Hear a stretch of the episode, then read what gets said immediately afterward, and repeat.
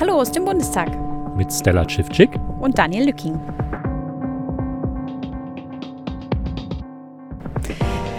Ja, herzlich willkommen zu der vorerst vorletzten Folge vor, vor, vorerst vorletzten Folge ähm, und ja, vorerst da äh, von der demokratischen Opposition noch eine Klage ähm, in Bearbeitung ist, da sie noch die Anhörung von VP-Führern ähm, durchbringen wollen. Und wenn diese positiv ausfällt, wird es dazu noch Sitzungen geben, wo diese VP-Führer gehört werden und ja, wie weit das dann natürlich offen, öffentlich stattfinden können, weil erfahrungsgemäß sind die zwei VP-Führer, die gehört wurden, in nicht öffentlichem Teil gehört worden. Aber insofern deswegen dieses unter Vorbehalt.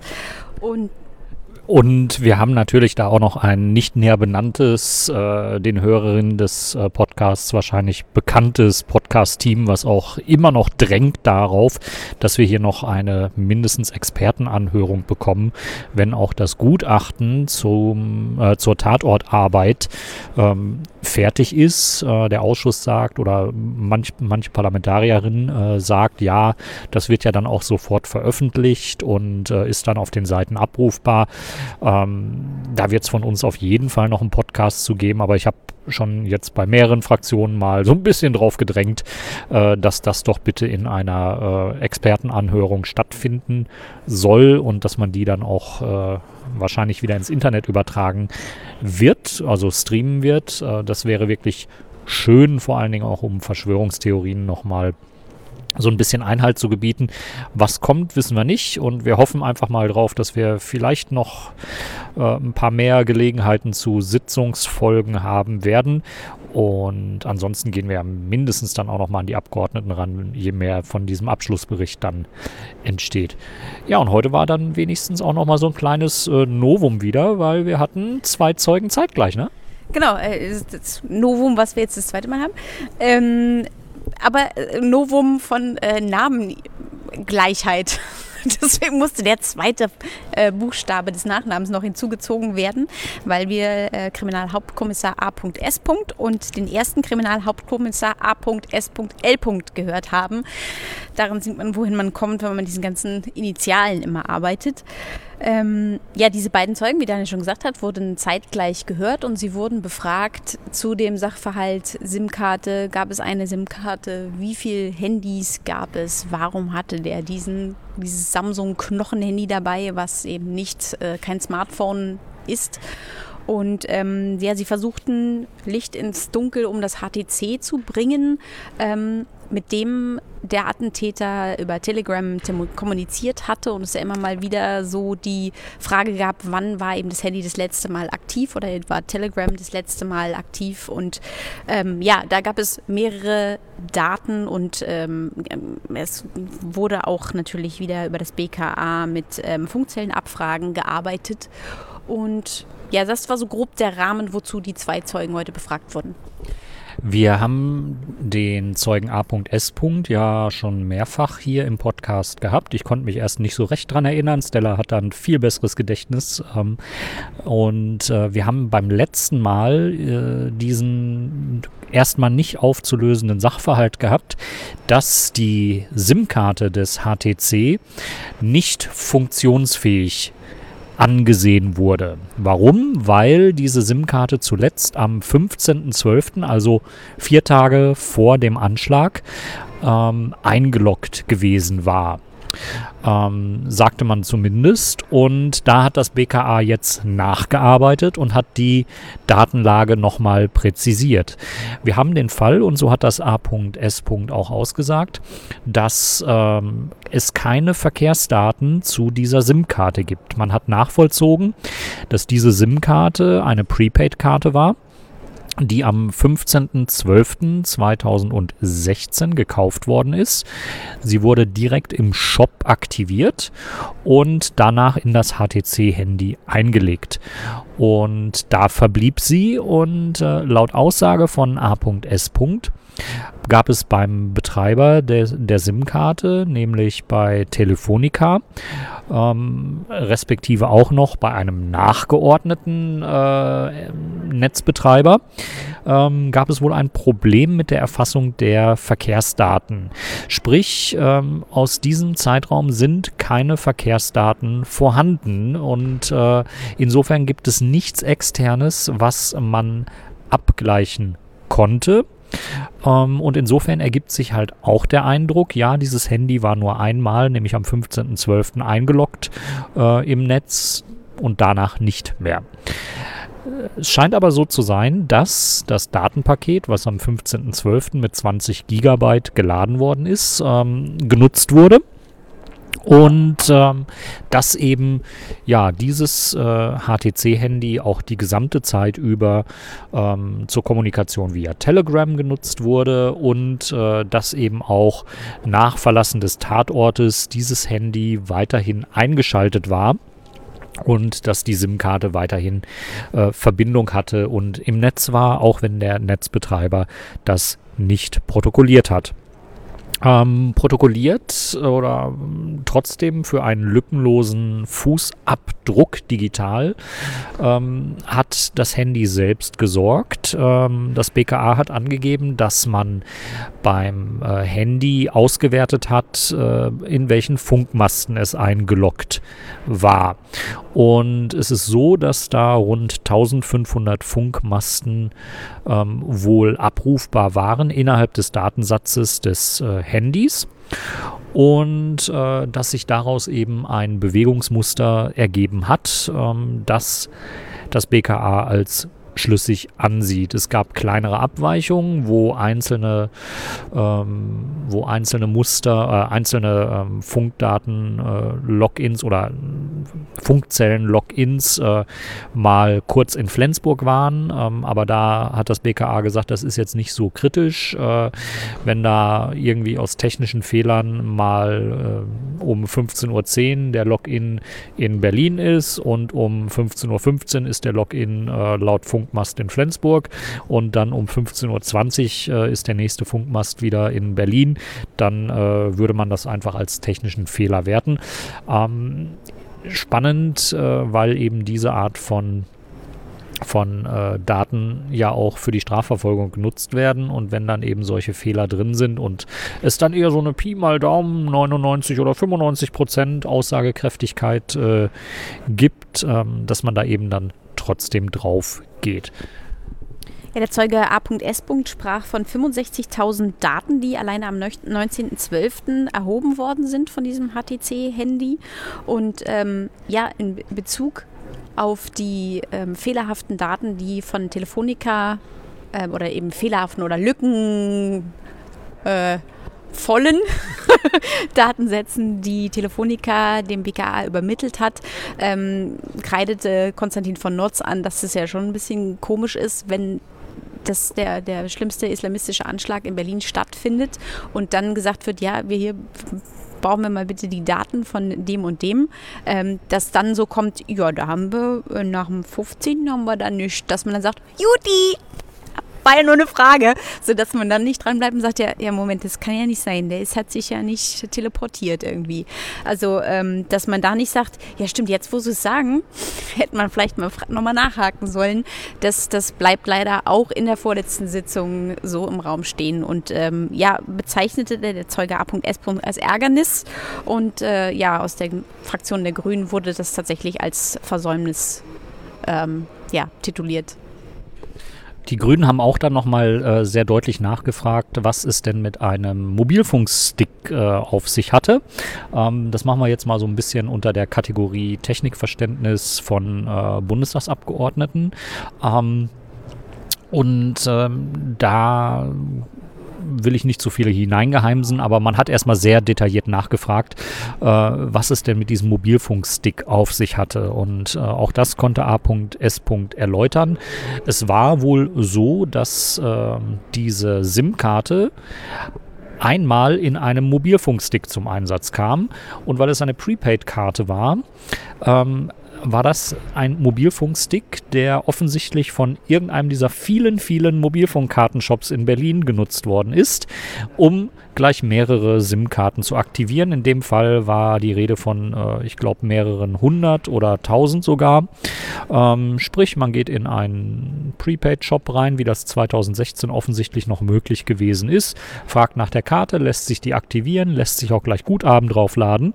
Ja, und wenn der Shopbetreiber dann nicht richtig die Daten geprüft hat, dann ja, ist da eine Karte im Umlauf, die eben nicht zuordnenbar ist und äh, die erst dann äh, zum ja, für den Staat sichtbar und erfassbar wird, wenn man eben eine Straftat begangen hat und äh, das, die SIM-Karte als Asservat irgendwo eingelagert wird und dann irgendwann mal technisch ausgewertet wird. Aber das hat äh, hier auch nochmal dafür gesorgt, dass man wirklich erklären musste und erstmal eine Vorstellung schaffen musste, ähm, was es denn mit diesem zusätzlichen Datenstick da auf sich hatte ähm, und äh, dass das möglicherweise auch äh, begründetermaßen eine ja eine Spur ist, die man ermitteln muss und wo man auch mal reingucken muss, aber die dann auch sehr schnell versandet.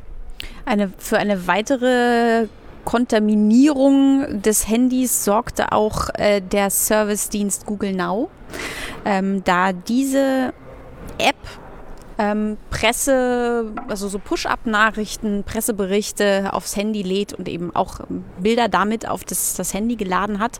Und ähm, denn es gab schon in mehreren Sitzungen die Frage nach einem Foto, was sich auf dem Handy des Attentäters befunden hat, äh, in der Nacht, ich glaube um drei Uhr nachts nach dem Anschlag, nochmal vom äh, Breitscheidplatz. Ähm, ob er sich dann nicht nochmal an diesem Platz befunden habe. Und dann sagte Zeuge A.S. dass es auch ein Foto gab, der, viele erinnern sich wahrscheinlich noch dran, weil das sehr groß in den Medien war.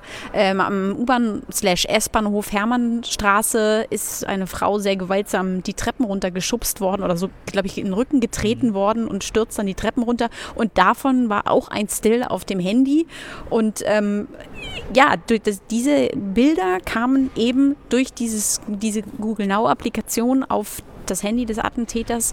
Ähm, was füttert nach, ähm, ja, nach Suchbegriffen oder weil es Standortdaten der Nutzer abgreift, sozusagen auch an welchen Orten sich die User befunden haben und daraufhin eben, äh, ach, der war am Breitscheidplatz, dann schicken wir dir mal was am Breitscheid. So, ähm, also dass nach Standorten und nach Suchanfragen Bilder an die User geschickt werden. Also insgesamt auch eine schlüssige äh, Erklärung dafür, wie dieses Bild auf, den, äh, auf dem Smartphone gelandet ist, obwohl sich der Attentäter ja nicht mehr am Breitscheidplatz befunden haben kann oder befunden haben soll, je nachdem, was das für Erkenntnisse sind. Aber es zeigt, wie vielfach interpretierbar solche Daten sind, welche Schlüsse man teils viel zu schnell aus dem Vorhandensein gewisser Daten ziehen kann und äh, dass es eben mehr Beobachtungen braucht, äh, um zu sagen, dieser Datensatz äh, sagt dieses oder jenes aus und äh, ja, das ist natürlich auch die originäre Aufgabe eines Untersuchungsausschusses, alle Deutungsmöglichkeiten herauszuarbeiten, um dann auch aufzuzeigen, also hier ist vielleicht eine Deutung übersehen worden. Und das ist auch etwas, was man dem äh, BKA so ein bisschen in der Vergangenheit äh, zu Last gelegt hat ähm, und was eben auch zeigt, dass hier ein Zeuge mehrfach äh, auftreten muss. Es wirkt nämlich so, als habe sich das BKA für eine sehr schnell funktionierende und sehr schlüssige Variante entschieden, ohne aber diese ganzen anderen Dinge, die der Ausschuss jetzt prüft, ähm, untersucht zu haben, dokumentiert zu haben und letztendlich einen Grund vermerkt zu haben, warum man das, dieses mögliche Szenario, diese mögliche Deutung der Daten eben verworfen hat. Ja, es wirkte so ein bisschen wie zu Schulzeiten. Wie, warum fragen Sie das jetzt ab? Das habe ich jetzt gar nicht gelernt. Also der Zeuge AS bezog sich häufiger darauf, wenn eine Frage kam, nee, also das habe ich jetzt in Bezug auf diese Sitzung nicht nachgeschlagen. Ähm, also wirklich so liefern, was abgefragt wird und nicht nochmal ein bisschen, vielleicht könnte man auch in den und den äh, Sachverhalt nochmal reingefragt werden.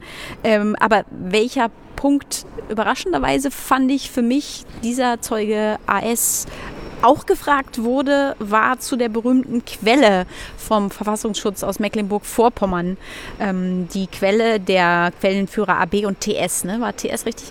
Und der Zeuge AS bewohnte, der, er nannte es ein bisschen Anklage der Quelle bei, also in der, in der die Quelle zwei Stunden angehört wurde, wo sie sich ein bisschen rechtfertigen musste, wie sie zu diesen äh, Aussagen und den Informationen kommt, die sie eben erhalten hat bezüglich der, dem Vorenthalt der Informationen zu Kontakten zum Attentäter. Und ähm, der Zeuge sagte, dass er die Quelle für glaubwürdig gehalten hat, aber die Informationen für unglaubwürdig. Äh, so, unglaubhaft. Entschuldigung. Genau, eine glaubwürdige Quelle und unglaubhafte Aussagen.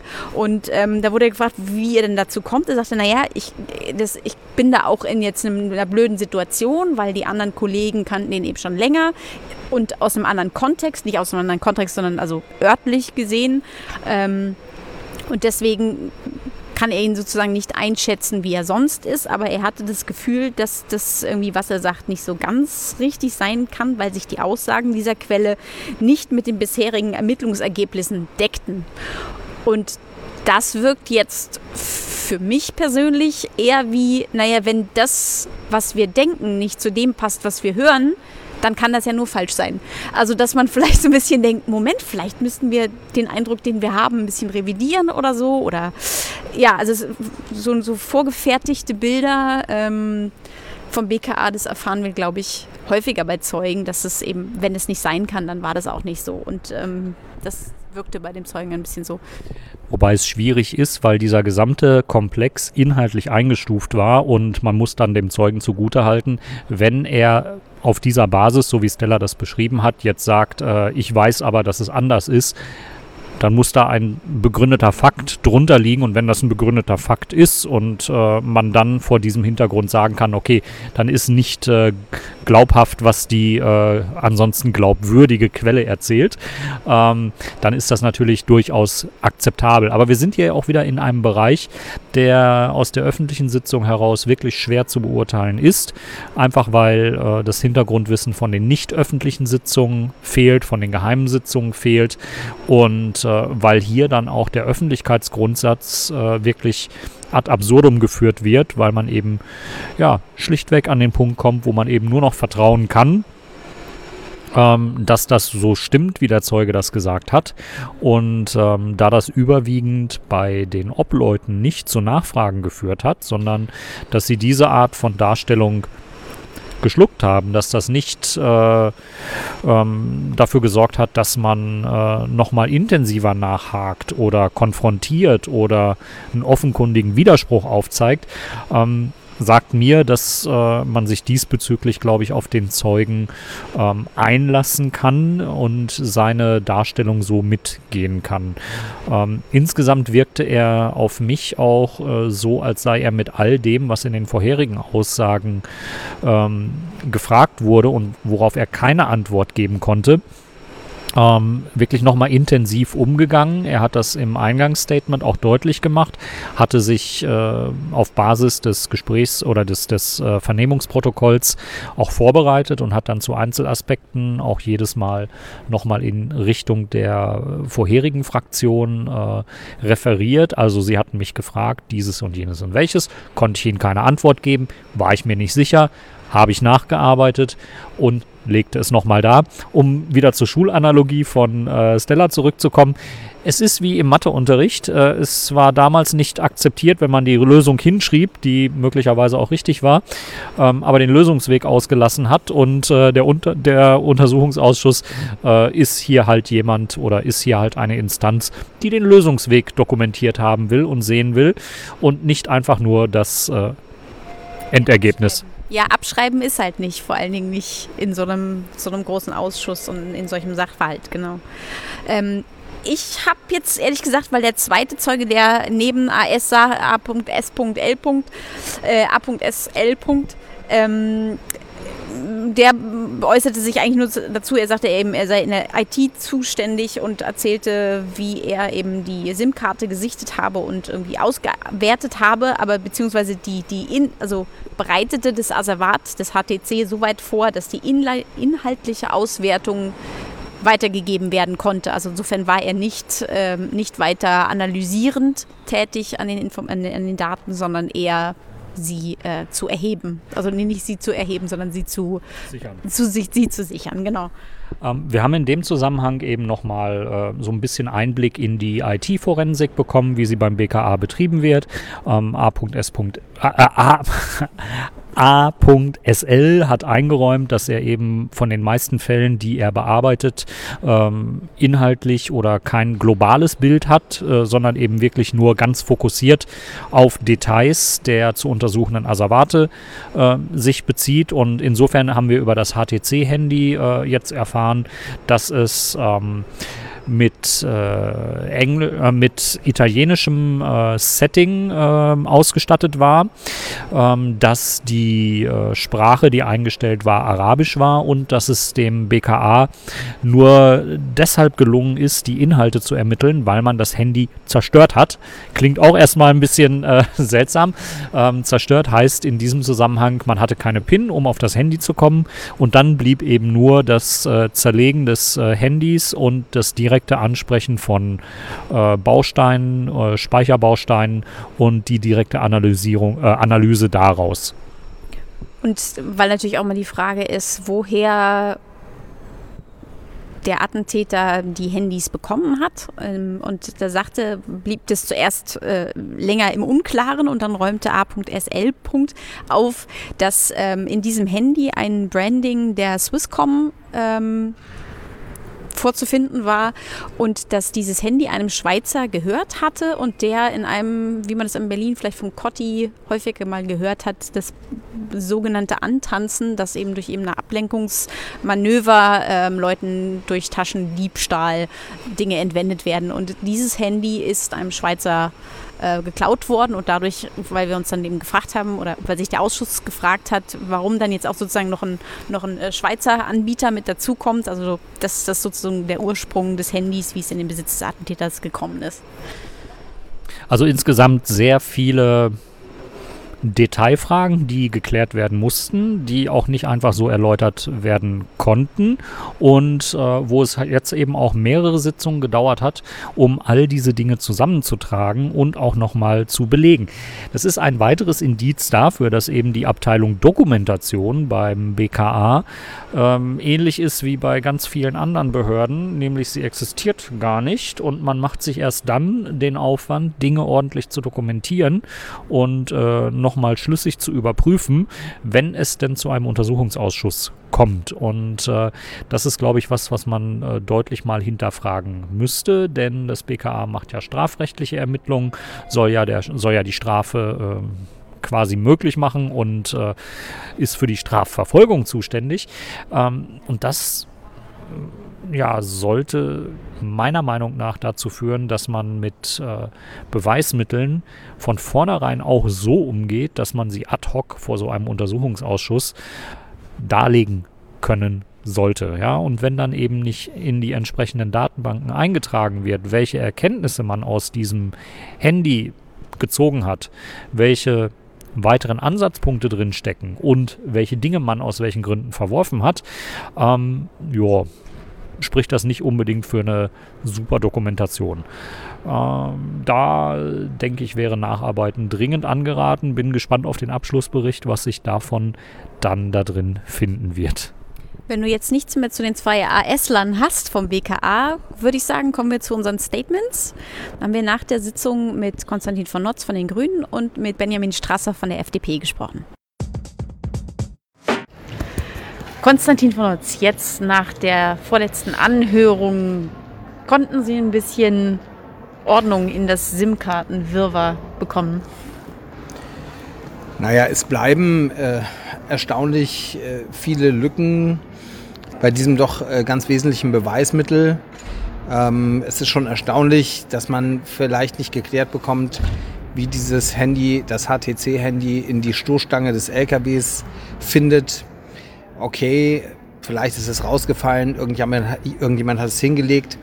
Trotzdem, es hat uns auch schon erstaunt, dass kein Ersthelfer, niemand befragt wurde, ob er das Handy vom Fußboden aufgehoben hat und in diese Stoßstange reingeschoben hat sei es drum, jetzt bei diesen Daten also wenn man an digitale Daten glaubt, so wie uns das von Seiten der Sicherheitsbehörden und der GroKo-Fraktion immer gespiegelt wird, dann ähm, kommt es eben auf diese Daten an. Und wenn dieses Handy, was das Hauptbeweisstück äh, ist, äh, dann eben äh, nur bis zum 15.12. Daten liefert, dann gibt es da einfach eine relevante Lücke.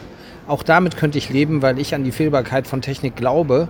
Aber dass dann niemand versucht aufzuklären, wie diese Lücke zu erklären ist, das irritiert. Und dass man das vor vier Jahren nicht gemacht hat, na gut, sei es drum. Aber man macht es eben heute nicht. Wenn der Vertreter des BKAs von einem Ärgernis, in Klammern von einem Fehler spricht aus heutiger Sicht, aber niemanden befragt hat, um diesen Fehler aufzuklären, ist das irritierend beim schwersten salafistischen Anschlag auf deutschem Boden. Und insofern bleiben an diesem Punkt doch zahlreiche Fragen offen. Und ich glaube, der Ausschuss macht hier eine gute Arbeit, ähm, auch bestimmte Schwachstellen und Probleme in der Argumentationslinie der Bundesregierung aufzudecken. Benjamin Strasser, ergänzend dazu vielleicht noch etwas. Vielleicht kann man die Beamten auch ein bisschen loben noch. Also äh, was ich durchaus nachvollziehbar fand, waren die Ausführungen des IT-Forensikers, was die Frage äh, angeht, wie kam es zu der Internetverbindung. Also dass man wohl technisch relativ gut nachweisen kann, dass es äh, kein WLAN war, dass es äh, kein Hotspot war, sondern dass es über ähm, mobile Daten gelaufen sein muss. Das erschien mir jetzt als Nicht-Technik-Profi durchaus schlüssig und nachvollziehbar. Ähm, die spannendere Frage war aber ja in der Tat das Thema der Verkehrsdaten und der Nachvollziehbarkeit ähm, des Wegs. Und das äh, wird ja auch eine Auseinandersetzung wieder mal in dem Abschlussbericht sein, vor allem mit der Union, die ja reflexhaft nach jedem Anschlag sagt, mit mehr Daten, mit mehr Überwachung wäre das alles nicht passiert. Und bei Amri haben wir es ja an verschiedenen Stellen erlebt, sei es beim Thema, was hat man eigentlich mit den, den, der Telekommunikation, die man ja legal erhoben hat und nicht ausgewertet hat, äh, gemacht. Äh, geht es wohl nach dem Anschlag so weiter, dass man hier Verkehrsdaten anfordert und die wohl mehr oder weniger erstmal beiseite legt, anstatt zu schauen, bringt uns das weiter, fehlt da was, dann hätte man nämlich da die Chance noch gehabt, bei Telefonica, bei dem Telefonanbieter nachzuhaken und sagen, ähm, ist da irgendwie ein Fehler passiert oder an was liegt das? Jetzt durch die Untersuchungsausschussarbeit äh, drei Jahre später hat man das gemacht, aber da ist es natürlich zu spät. Also dieser ganze Umstand heute ist eine Niederlage für alle Unterstützer und Befürworter der Vorratsdatenspeicherung, aber ich wage zumindest die Prognose, dass im Mehrheitsvotum äh, der Großen Koalition diese auch sich wiederfinden wird als Lehre aus dem Anschlag und das halte ich einfach für einen massiven Fehler. Vielen Dank. Danke. Ja, und dann sind wir für den heutigen Tag fast durch. Wir wollen natürlich nicht vergessen, uns über die beiden Spenden zu bedanken. Äh, über die drei Spenden, die eingetroffen sind. Ich kriege auch regelmäßig immer noch mal 3,20 für einen Kaffee zugesteckt. Finde ich gut. Ähm, ja was schön, nicht wahr? Aber nicht alle auf einmal ausgeben. Danke an dieser Stelle auch, dass wir das äh, nicht vergessen. Ähm, es war wieder sehr schön. Es war wieder während der Sitzung, dass äh, eine Spende eintraf. Ich habe mich dann per Twitter darüber gefreut. Zack, kam die nächste Anfrage. Wo kann man denn für euch spenden?